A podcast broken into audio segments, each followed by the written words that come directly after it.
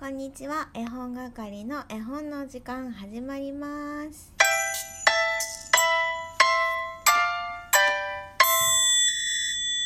こんにちは絵本係です。本日もオンエアとなりました、えー昨日の夜8月25日の夜は手紙社さんの虹の絵本屋さんによるふわはね先生の大人クラブに、えー、Zoom で参加してちょっとテンションが上がってしまったのでそれから久しぶりに夜遅くにライブをしました。インスタライブをしました。そこでお話ししたことのアフタートーク的なの今日もラジオトークでお送りしていきたいと思います。えーとですね昨日お話ししたことの一つにあの私普段全然本読まないんですね。絵本は好きなんですけど絵本は好きなんですけどというかあの長い本が読めないので絵本ぐらいがちょうどよくて絵本ぐらいがなんだろうちょうど自分にスッと入ってくるっていうそういうところも好きなんですね。サクッと読めるところとか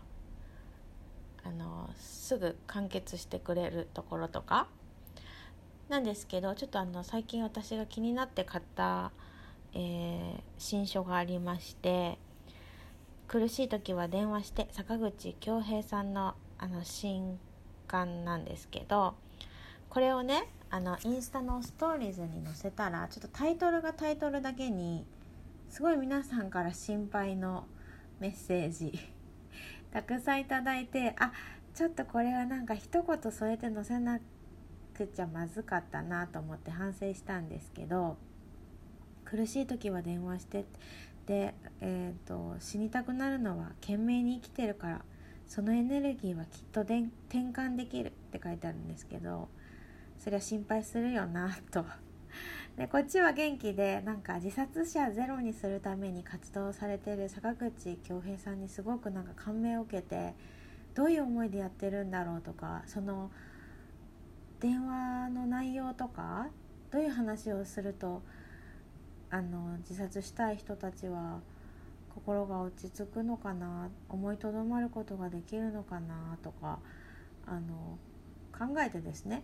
読んでみたいなと思った一冊だったんですが、まあこっちはそういうつもりで買っていてもバーンとタイトルだけ今からこれ読むって言って載せられたら、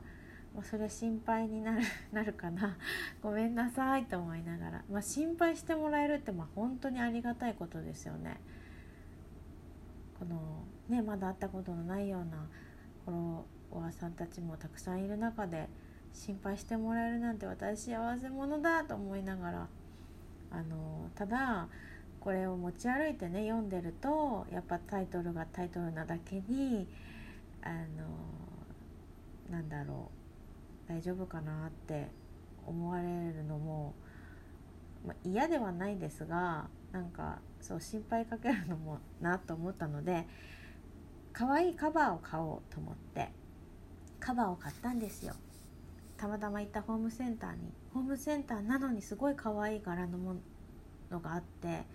でいざね買って帰ってよしつけよう。これであの苦手な長い文章も楽しく読めるかもと思ってつけようと思ったらサイズが全然合いません。でサイズが合わなかったんだよってインスタライブでお話ししたらそれは新書じゃないですかって言われてもう本読まないから全然わかんないですよ。新書ってまず何なの？っていうところから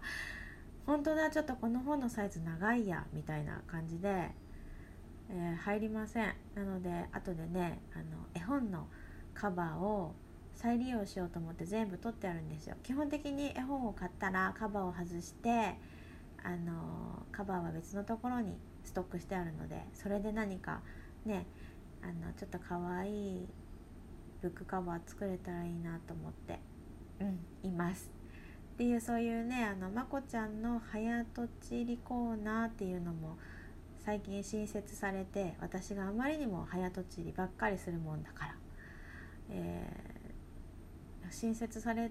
たのにもうすぐにこう更新されていくという私の早とちり具合。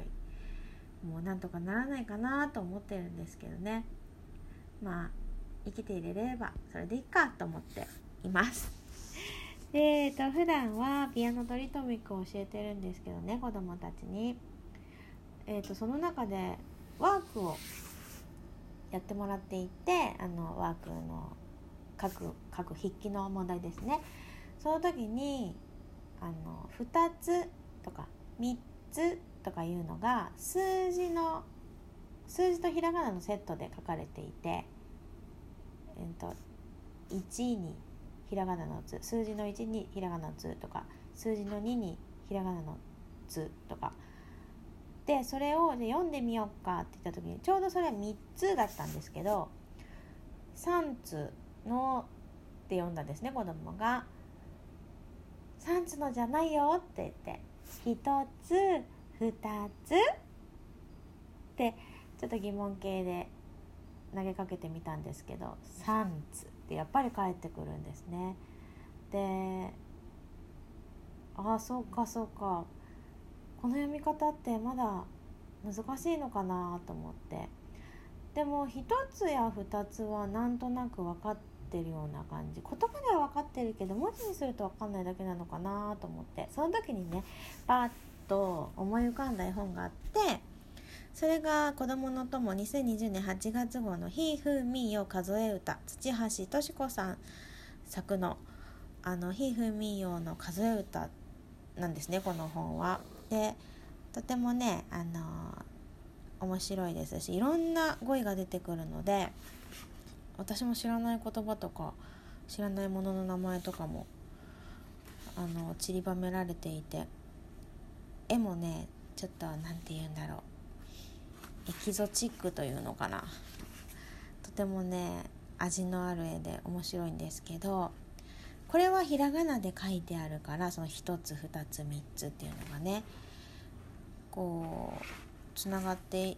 いきやすいのかなと思いながら。であの1つ2つ3つってなんだろうな。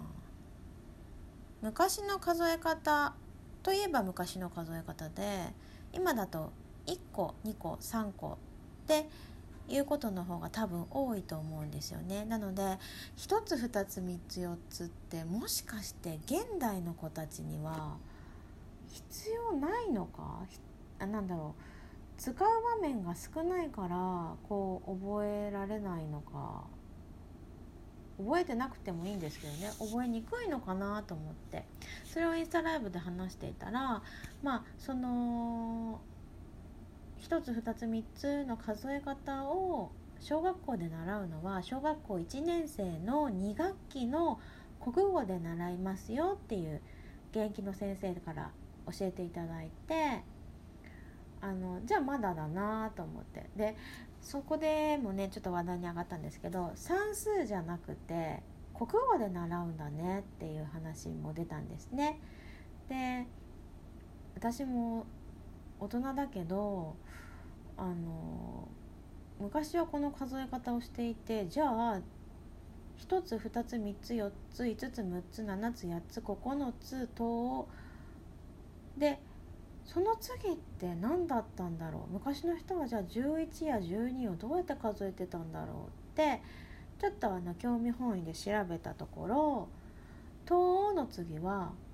11ですよね。10の次は11なんですけど「東余り1つ」で12が「東余り2つ」っていうふうに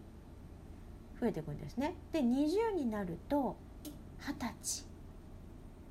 で二十歳余り1つ。二十歳余り2つっていうふうに数えていって30になるとみそじ。で40は何だったんだろう。ちょっと飛ばして50が磯じ磯じ余り1つとかってまた増えていって100が桃です。桃って数える。ねあの山口百恵さんの「もも」だったりあのいろいろね「もも」っていう「100」っていう字を使って「ももかちゃん」とか知ってる子にもいますけどあの「もも」って数えるんだってと思って。で今は20歳って書いて二十歳って読むし30の道路の路道って書いてみそじって書くけど昔はもう数そのものが二十歳やみそじだったんだってっていうのをねあのドヤ声で昨日 インスタライブでお話ししたんですけどねえ何とも何とも言いにくかっただろうなと思って。58とかは「いそじあまり8つ」とかって言ってたわけですよね。めちゃめちゃなんか